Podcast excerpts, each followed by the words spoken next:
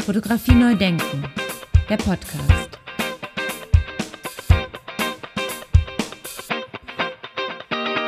Ja, ganz herzlich willkommen zu meinem Podcast Fotografie neu denken. Mein Name ist Andy Scholz. Ja, die 94. Episode meines Podcasts Fotografie neu denken. Ich kann es kaum glauben. So schnell ist die Zeit vergangen. Noch sechs Episoden und dann habe ich die 100 voll gemacht. Ich bleibe dran sozusagen.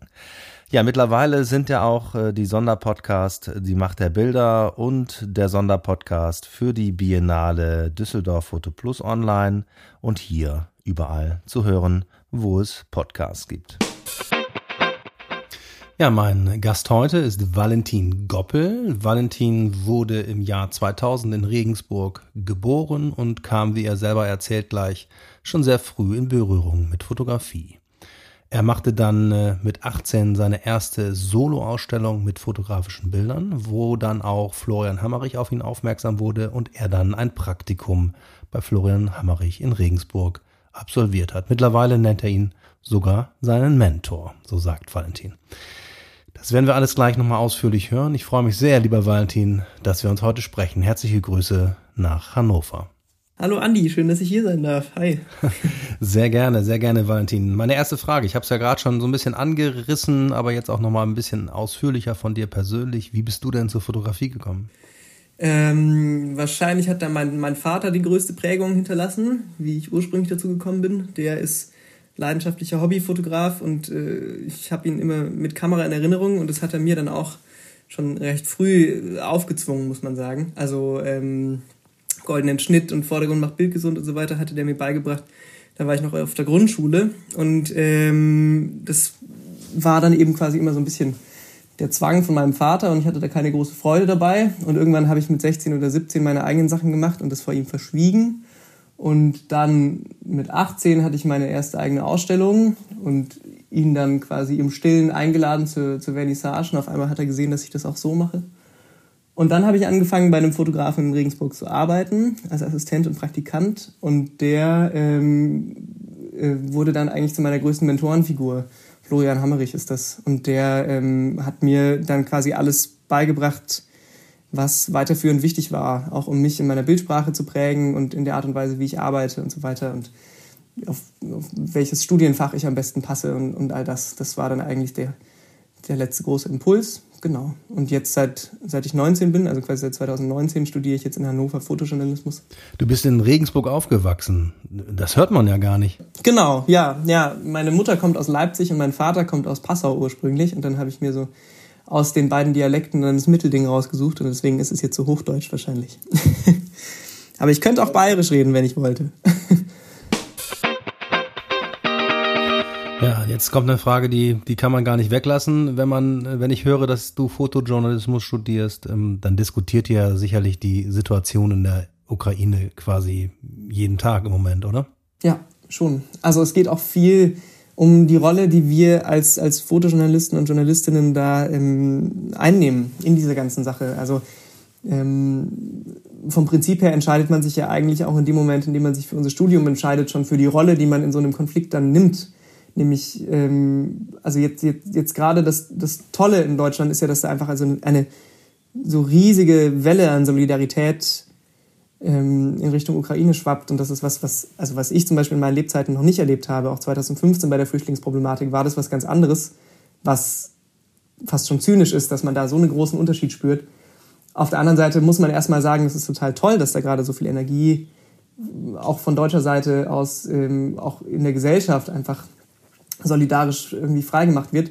Und da geht es aber eben einfach darum, dass was, was die Gesellschaft gerade gerade signalisiert, ist, wir sehen euch, wir nehmen euch wahr, wir wissen, wie es euch geht und wir versuchen da Anteil zu nehmen.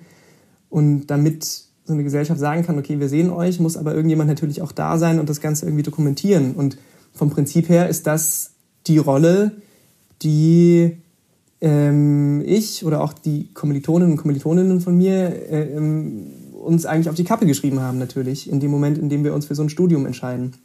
So war es dann eben auch bei mir. Also ab, als es, als es losging, da am 24. Februar, als äh, dann angefangen haben, die ganzen Nachrichtenticker heiß zu laufen, ich äh, konnte nicht mehr aufhören. Also ähm, war ans Handy gefesselt und habe das alles, also förmlich aufgesogen und konnte auch gar nichts anderes tun, weil sich ähm, jede Distanzierung von diesem Thema angefühlt hat, als, als äh, würde ich es nicht ernst genug nehmen. Und ähm, dementsprechend war es für mich eigentlich auch von Anfang an eher ein Impuls, dass mich dieses Thema angezogen hat und mich abgestoßen. Und schon äh, in den ersten Tagen war für mich eigentlich die Überlegung, okay, ähm, ich muss dahin äh, aus so einem inneren Antrieb heraus und ähm, habe aber erstmal überhaupt keine Möglichkeit gesehen, diesem Impuls irgendwie gerecht zu werden, ähm, ohne Auto und ohne Presseausweis und ähm, ohne irgendwelche Sprachkenntnisse vor Ort, ähm, ohne Auftrag, einfach mal drauf losfahren, das, das geht nicht.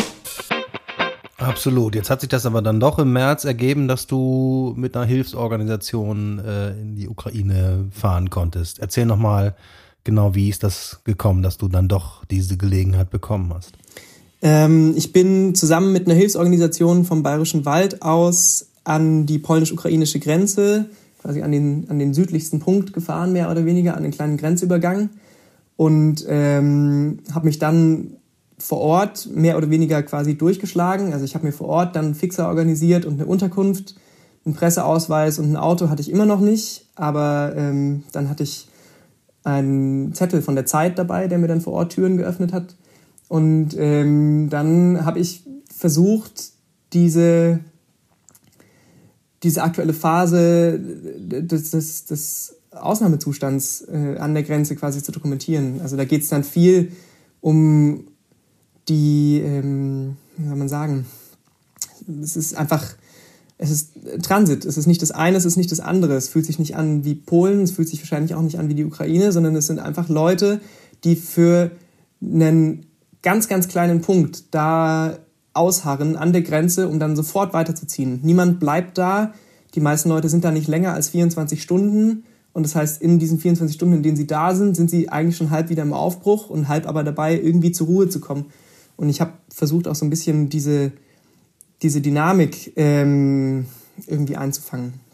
Das war für mich dann quasi eine Möglichkeit, einen Angriffspunkt zu sehen, den ich irgendwie angehen konnte. Also jetzt, ähm, weiß ich nicht, in die östliche Ukraine oder nach Irpin oder sowas zu fahren, um mich irgendwie an die Front zu stellen, das wäre was, wo ich auch das Gefühl hatte, okay, ich werde dem Ganzen ähm, überhaupt nicht gerecht. Und ähm, dann war für mich einfach ganz klar, ich, ich suche mir eine Geschichte, deren Rahmen ich verstehen kann oder deren Rahmen ich zumindest im Ansatz verstehen kann und wo ich ähm, versuchen kann, mit der Kamera irgendwie zu verarbeiten, was mir passiert. Und das war eigentlich genau richtig. Kannst du nochmal mit deinen eigenen Worten so ein bisschen beschreiben, wo du deine Aufmerksamkeit draufgelegt hast und mit deinen eigenen Worten vielleicht auch, um welche Geschichte es dir gegangen ist? Also ähm, es ist quasi an der, an der polnisch-ukrainischen Grenze gibt es verschiedene Orte, an denen die Flucht akut quasi stattfindet, also wo Geflüchtete durch müssen. Das ist einmal der Grenzübergang selber von der Ukraine in, äh, nach Polen. Und dann ähm, als nächstes ist es dann so, dass sie oft quasi in Erstunterkünften kommen, wo sie dann eben 24 Stunden verbringen können. Und dann müssen sie weiter an, äh, müssen sie weiter zu, wie soll man sagen, ähm, zu Sammelpunkten, an denen dann eben zum Beispiel Helfer aus ganz Europa äh, ankommen, um Geflüchtete wieder mitzunehmen und äh, weiter quasi ins westliche Europa zu bringen. Und ähm, auf der anderen Seite gibt es viele Leute, die dann von den Bahnhöfen aus mit dem Zug weiter in Richtung Westen fahren.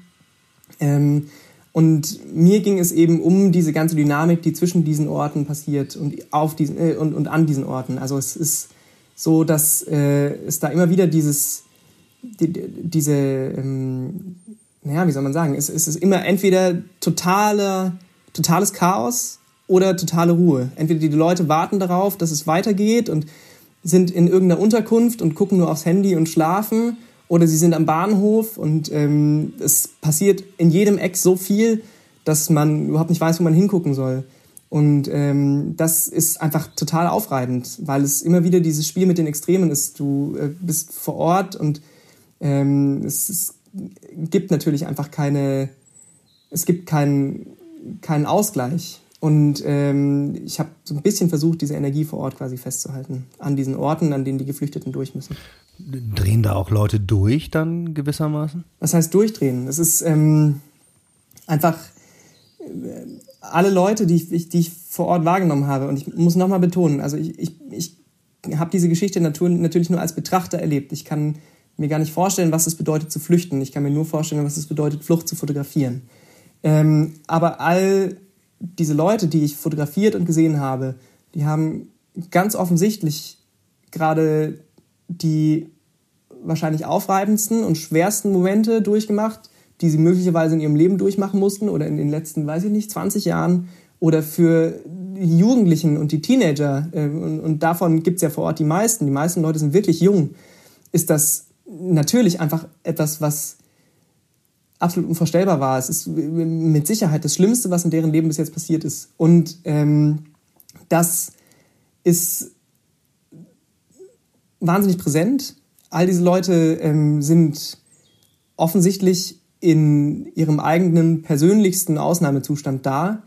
Und trotzdem, und das war das, was mich so, so aufgerieben hat, trotzdem funktioniert das alles. Ähm, es fühlt sich so an, als wäre die Art und Weise, wie ähm, das an der Grenze dann funktioniert, eben mit diesem Chaos und mit diesem Versuch, all diese Leute, die überall, ähm, von überall herkommen und irgendwo anders hinwollen und alle auch woanders hinwollen und sehr genau wissen auch meistens, wo sie hinwollen, ähm, all diese Leute, die in, in, in so einem Zustand der, der wahnsinnigen Energie sind, von wo weg zu müssen und aber auch schon woanders hin zu wollen, ähm, all das irgendwie zu koordinieren und irgendwie unter einen Hut zu bringen, all das funktioniert in irgendeiner Weise. Also das ist ein total natürliches Selbstverständnis da vor Ort. Es gibt die Geflüchteten, es gibt Leute, die da sind, um zu helfen mit gelben Warnwesten, die dann Eintopf verteilen und den Leuten sagen, welche Zugtickets sie kaufen müssen. Und als dritte Partei gibt es dann auch wiederum Leute wie mich, Journalisten und Fotografen, die ähm, auch auf eine ziemlich selbstverständliche Akzeptanz stoßen, mit der ich erstmal gar nicht gerechnet hatte. Und ähm, es war für mich wirklich einfach wie eine andere Welt, weil auch diese ganzen, also und, und, und als, als weitere Parteien kommt dann zum Beispiel noch das Militär und die Polizei dazu oder die Feuerwehr und alle möglichen Hilfsorganisationen, die Caritas, Leute, dann, dann, laufen da Mönche rum und so weiter. Also, und all diese Leute sind da völlig selbstverständlich. Es ist klar, die sind da, um diese Rolle zu erfüllen. Und ähm, andere Leute wiederum sind da, um aus dem Krieg zu fliehen, was absolut unvorstellbar ist. Und dann wiederum gibt es Leute, die da sind, um das Ganze festzuhalten und irgendwie für die Ewigkeit zu konservieren und anderen Leuten nahezubringen. Und das ist ähm, alles andere als Alltag. Und das heißt, für mich war dann eigentlich die, die aufreibendste Situation, danach zurück nach Deutschland zu kommen. Also als ich zurück war in Hannover, bin ich erstmal zusammengebrochen und lag drei Tage einfach nur mit Fieber im Bett, weil ich einfach nicht mehr konnte, weil ich auch das Gefühl hatte, dass äh, eine, also dass, dass, dass meine äh, eigene Existenz in Deutschland jetzt ähm, auch nur dadurch quasi begründet ist, dass doch hoffentlich das, was ich in der Woche davor produziert hatte, dem Ganzen irgendwie gerecht wird. Und es war einfach also ein wahnsinnig großer Druck an mich selber, der dann abgefallen ist und trotzdem irgendwie noch da war. Und das ist auch für mich jetzt die Frage, okay, ähm, sollte ich nicht eigentlich nochmal hinfahren, um das Ganze fortzusetzen?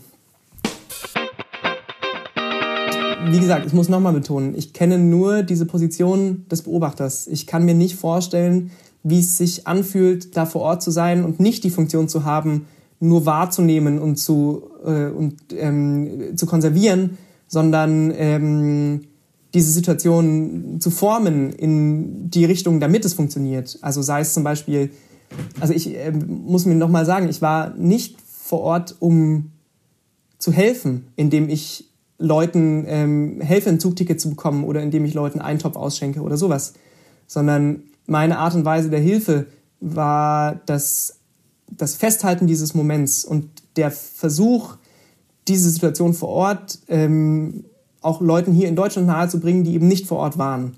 Und das beschränkt aber natürlich auch meine ganze Art und Weise des Erlebens. Ich habe das Ganze größtenteils versucht visuell zu verarbeiten. Und das ist Arbeit und das ist anstrengend und das ist aufreibend, aber ähm, es ist was anderes, als da mit gelber Warnweste rumzulaufen und ähm, zu versuchen, dass die Leute irgendwie klarkommen. Aber du haderst jetzt nicht damit, dass du diese Aufgabe hattest zu fotografieren, oder? Nee, was heißt hadern? Ich weiß, dass, dass das, was ich vor Ort zu tun hatte, das Fotografieren, das ähm, ich das gemacht habe. Und ich glaube auch, dass ich ähm, dieser Aufgabe des Fotografierens so gut es ging gerecht geworden bin mit meinen Fähigkeiten. Ähm, und trotzdem ist es aber, glaube ich, auch wichtig, dass man sich als Fotograf immer wieder diese moralische Frage auch stellt, weil das am Ende natürlich auch bedeutet, dass man sich ähm, mit diesem Thema auseinandersetzen muss. Schon allein die Frage, okay, was passiert, wenn ich dann von dem Bahnhof, an dem ähm, die Leute gerade ausrasten und versuchen, irgendwo anders hinzukommen, zurückfahre in mein gemütliches Hotel und ich liege da in meinem großen Bett und so weiter. Das ist ein riesig großer moralischer äh, Spielraum, der da, der dazwischen liegt. Und dessen muss man sich bewusst sein. Ähm, ich, ich glaube, es ist wichtig, sich damit auseinanderzusetzen in irgendeiner Weise. Und trotzdem soll das aber auch nicht bedeuten, dass man dann irgendwie ähm, in so eine Trägheit verfällt, okay, weil ich mich ja moralisch damit auseinandersetze, ist es jetzt alles okay, was ich da vor Ort tue sondern ich glaube, man muss da in einem permanenten Austausch mit der Moral sein, auch wenn man fotografiert. Und du hast überwiegend junge Menschen da vor Ort gesehen, ist das richtig? Ja. Das ähm, liegt bestimmt auch daran, dass ich einen ganz starken Fokus auf junge Leute habe. Also das ist in irgendeiner Weise hat das in den letzten zwei Jahren einfach einen Großteil meines, meines, meines Blicks ausgemacht, ähm, Jugend zu, zu fotografieren ähm, einfach weil ich Teil des Themas bin, weil ich selber, äh, also bei uns im, im, in meinem Jahrgang bin ich, bin ich der Jüngste und äh, in der Branche bin ich wahrscheinlich gerade einer der Jüngeren. Ähm, und das für mich natürlich auch meinen Blick auf die Fotografie verändert, weil ich ähm, in manchen Themen viel mehr drin bin als in anderen. Und ähm, Jugend ist ja was, was nicht ewig bleibt. Also ich, ich werde nicht immer 21 sein und dann war es aber für mich jetzt auch klar, okay, ich ähm, will versuchen, für mich selber mich mit der Jugend auseinanderzusetzen.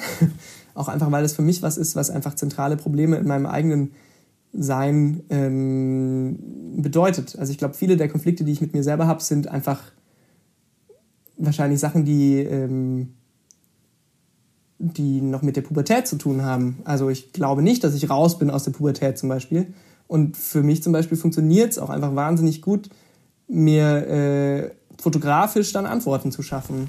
Fotografie neu denken. Der Podcast. Jetzt liegt mir natürlich auch noch die Frage auf der Zunge, wie kommt man an so einen Fixer ran? Die laufen da ja nicht mit einem Schild rum und da steht, ich bin Fixer drauf. Ähm, nee, also Fixer ähm, vom Prinzip sind ja quasi die Leute, die ähm, vor Ort die entsprechenden Kenntnisse haben, ähm, die die Sprache sprechen idealerweise und die verstehen, was man als Journalist vorhat und dann vielleicht sogar wissen, wo man hin muss, um das zu sehen, was man sehen muss. Das heißt, man ähm, ist ganz, ganz krass immer an Fixer, äh, auf, auf, Fixer angewiesen. Und ähm, ich bin an den rangekommen, weil das der Kontakt war dieser bayerischen Hilfsorganisation, mit der ich ursprünglich runtergefahren bin. Würdest du es denn wieder machen? Ich würde es wieder machen, ja.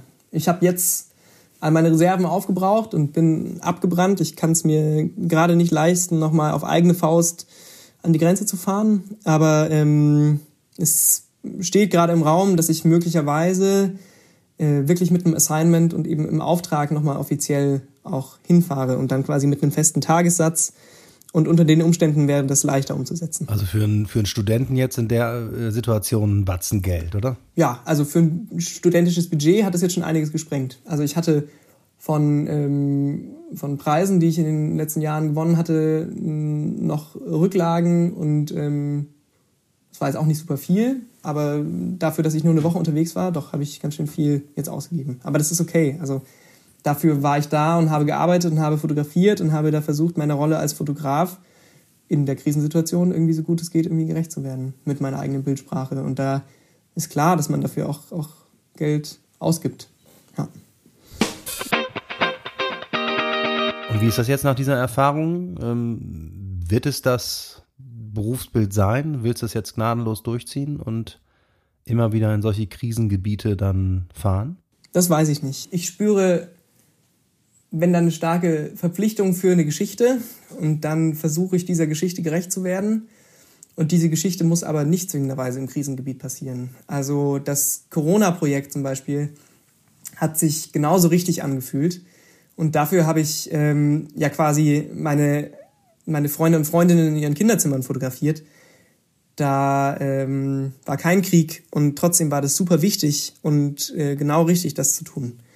Und ich glaube, so würde ich es auch in Zukunft handhaben. Also es kann auch sein, dass ich an Projekten arbeite, die ähm, gar keine gesamtgeopolitische Relevanz haben und trotzdem fühlt es sich für mich genau richtig an. Ich fotografiere auch meine Eltern zum Beispiel und auch das fühlt sich genauso richtig an, wie an der Grenze zu sein und Leute dabei zu fotografieren, wie sie aus ihrem Heimatland flüchten. Ähm, ich glaube nicht, dass ich äh, Krisenfotograf bin oder werde. Also ich weiß sowieso noch nicht, was ich werde. Ich bin auf jeden Fall am Anfang von allem, was vielleicht noch kommt. Und ähm, ich glaube einfach, dass ich jetzt nach dieser Erfahrung an der Grenze die Möglichkeit nicht ausschließen würde.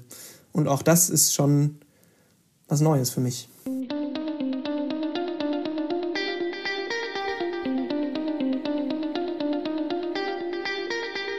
Wenn ich jetzt hier gerade mal eine Liste mal so durchgehe, dann bist du auf jeden Fall der jüngste Interviewpartner, den ich bisher hatte, mit 21, 22. Ähm, da muss ich dir die Frage stellen, auch nochmal sehr gerne, nämlich die Frage, so wie mein Podcast heißt, nämlich Fotografie neu denken. Wo wird denn für dich eigentlich die Fotografie neu gedacht? Also du hast ja jetzt schon lange Erfahrung auch, du hast als Kind schon begonnen, dich mit Fotografie zu beschäftigen. Wo wird denn für dich dann die Fotografie jetzt neu gedacht? Ja, ich glaube, die, also gerade verändert sich da schon viel. Ähm, auch einfach in dem ganzen Verständnis dessen, wie, wie wahr ein Foto sein kann oder überhaupt wie sehr ein Foto einem, einem Wahrheitsanspruch, dem, also das klassischerweise immer noch mit der Fotografie mitgelesen wird, wie sehr ein Foto einem Wahrheitsanspruch gerecht werden kann. Ähm, und ich glaube nämlich, das verschiebt sich total. Also ich zum Beispiel bin einfach auch vor, ja, vor, vor zwei Jahren dann quasi eben zu dem Bewusstsein gekommen, okay, ich kann ein Bild nicht, nicht manipulieren. In dem Moment, in dem Leute wissen, dass ich sie fotografiere, verhalten sie sich anders, als ähm, sie das normalerweise tun würden.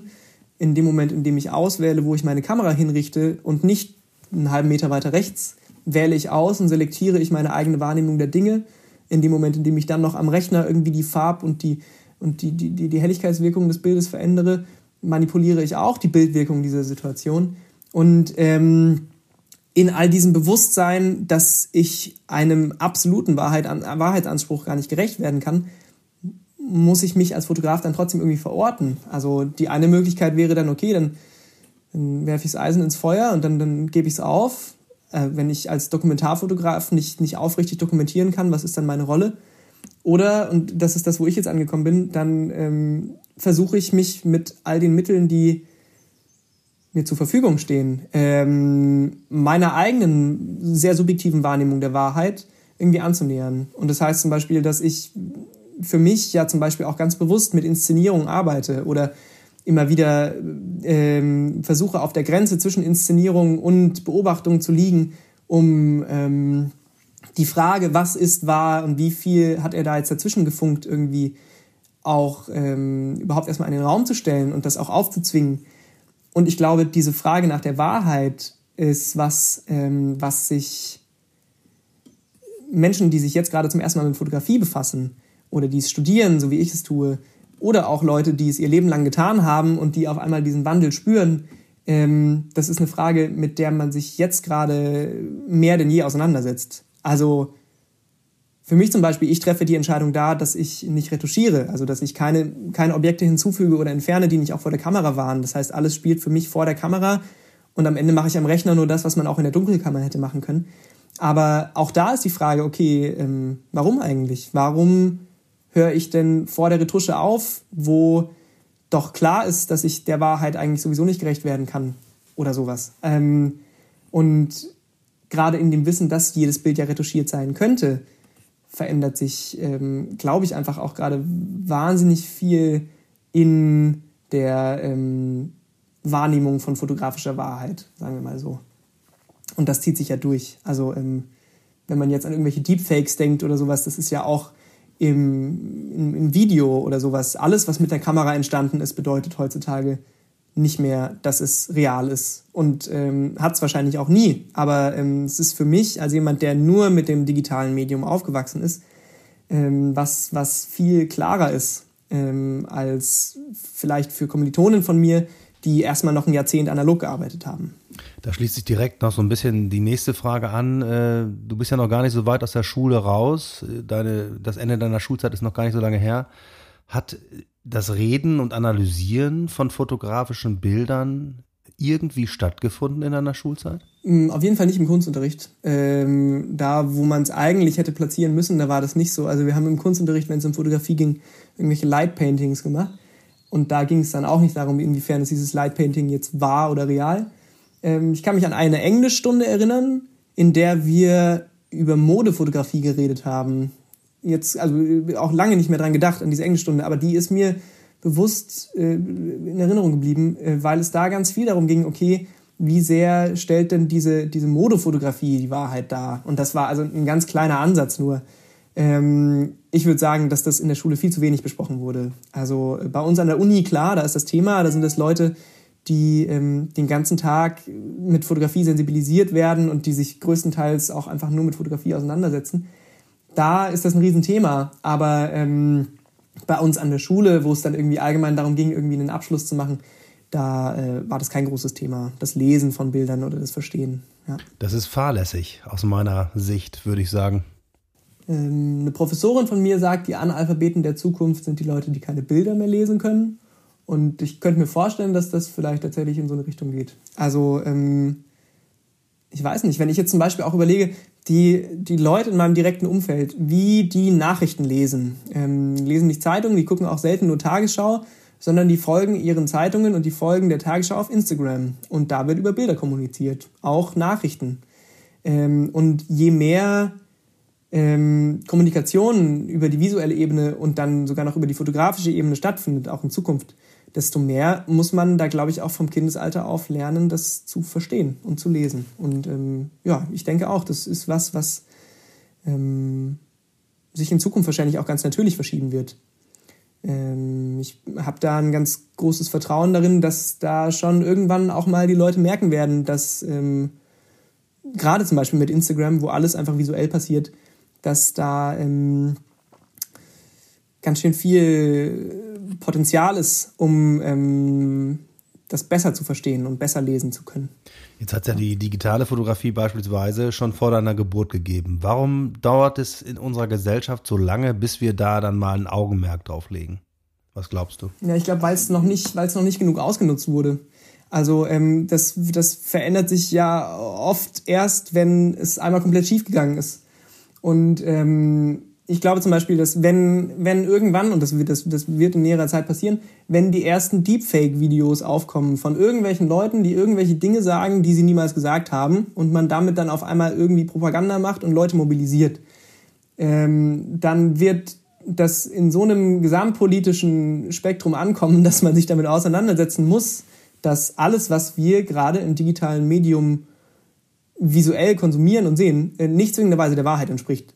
Und ich glaube jetzt im Moment zum Beispiel ist das einfach auch so eine, so eine Nischendiskussion. Also ähm, wenn, keine Ahnung, wenn, wenn die großen Handyfirmen, wenn Apple und, und, und, und Samsung und so weiter sogar beim Videotelefonieren irgendwie Filter einbauen, dass die Augen größer werden und du kannst sie nicht mehr ausstellen. Und das ist ja gerade das Ding. Äh, und die Leute aber davon profitieren, weil äh, man mit größeren Augen besser aussieht, dann ist das erstmal was, was ähm, am Ende eben auch nur in Medien wie diesen, in fotografischen Podcasts oder bei uns an der Uni, wo Leute sich den ganzen Tag mit Fotografie auseinandersetzen, irgendwie besprochen wird. Aber ähm, niemand, glaube ich, hat da so wirklich auf dem Schirm, wie gefährlich das auch sein kann. Also wie weit weg das ist von einer wahrhaftigen äh, Darstellung. Und wenn es irgendwann mal auch über irgendwelche Skandale beim World Press Photo Award oder sowas hinausgeht und man ähm, tatsächlich irgendeinen gesamtgesellschaftlichen Skandal hat, der genau diese Problematik zur Grundlage hat, dann glaube ich, ist das äh, was anderes. Dann sind auf einmal viel mehr Leute auch dafür sensibilisiert, dass das gefährlich ist. Und im Moment profitieren ja wahrscheinlich die meisten Leute davon. Ja. Also das Kind muss jetzt erstmal ordentlich in den Brunnen fallen, bevor wir aufwachen. Ich würde es mir nicht wünschen, aber ähm, ich, also äh, so bei meinem Verständnis dessen, wann es einen gesellschaftlichen Aufschrei gab oder wann eine große Veränderung passiert ist, ähm, kann ich mir vorstellen, dass wir gerade noch nicht an dem Punkt angekommen sind, dass das Problem als groß genug erkannt wird. Ja, als dass man zum Beispiel Lehrpläne an der Schule dem Ganzen angleichen würde oder sowas. Das ist, glaube ich, alles gerade, das, das funktioniert viel zu gut, so wie es gerade funktioniert. Und wir als Fotografen haben da ein Auge drauf, uns damit auseinanderzusetzen und so weiter, weil wir uns mit dem Medium auseinandersetzen. Aber im Moment ist es einfach so, dass alle Leute ähm, dieses Medium Instagram zum Beispiel in seiner, also in seiner Art und Weise alles äh, aufs, aufs Fotografische re zu reduzieren und so weiter ja total bereitwillig konsumieren. Und parallel dazu ist es ja jetzt auch schon so, dass Instagram auch von sich aus die äh, Möglichkeit, Bilder zu bearbeiten und zu manipulieren, beim Hochladen von Bildern schon mit implementiert. Es wird ja automatisch davon ausgegangen, dass man die Bilder, bevor man sie da hochlädt, erstmal noch bearbeitet. Ähm, und da ist ähm, einfach so viel Akzeptanz und so viel Selbstverständnis dabei, dass das äh, dazugehört, dass da, äh, glaube ich, noch keine große Problematik dahinter erkannt wird. Also zum Beispiel meine Generation ist sich ja sehr bewusst, dass Bilder manipuliert sein können, weil wir ja selber einfach so wahnsinnig geschult darin sind, Bilder zu manipulieren. Also in dem Moment, in dem wir alle irgendwie äh, mit irgendwelchen Handy-Apps einen Oberarm größer oder einen Hintern größer machen können oder sowas, ist äh, für uns ja sehr klar, dass Bilder möglicherweise manipuliert sind. Und ich glaube dementsprechend, das ist eine natürliche Entwicklung wahrscheinlich, dass äh, sich Leute in meinem Alter da ähm, schon von Haus aus erstmal skeptisch solchen Fotos gegenüberstellen. Aber ähm, das ist wahrscheinlich eben nochmal was anderes. also ähm, ich, ich, ich bin gespannt, wie das weitergeht und ähm, wie sich da auch die Gesellschaft dann verändert, wenn ein noch größerer Teil der Gesellschaft schon das, das ganze Leben lang quasi immer ein Handy in der Hand hatte oder sowas. Ähm, und ich, ich, weiß nicht, ich glaube aber der Umgang mit, mit Fotografie oder dass man sich wirklich irgendwie wieder für, ähm, für, für Fake News oder sowas irgendwie sensibilisiert, da, äh, da so weit sind wir noch nicht. Das, das äh, ist akut, glaube ich, passiert das gerade noch zu wenig. Ja.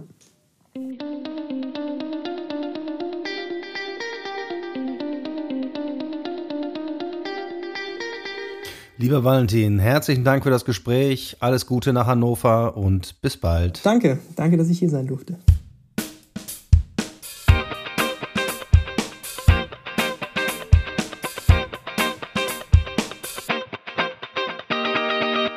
Ja, wer mehr erfahren will über die Arbeit von Valentin Goppel, der kann sich informieren unter www.valentingoppel.com. Alles in einem Wort.com. Ja, all diese Informationen sind wie gewohnt in den sogenannten Show Notes zum Anklicken aufbereitet. Da bleibt mir noch zu sagen, vielen Dank fürs Zuhören. Bis zum nächsten Mal, wenn es wieder heißt Fotografie neu denken, der Podcast.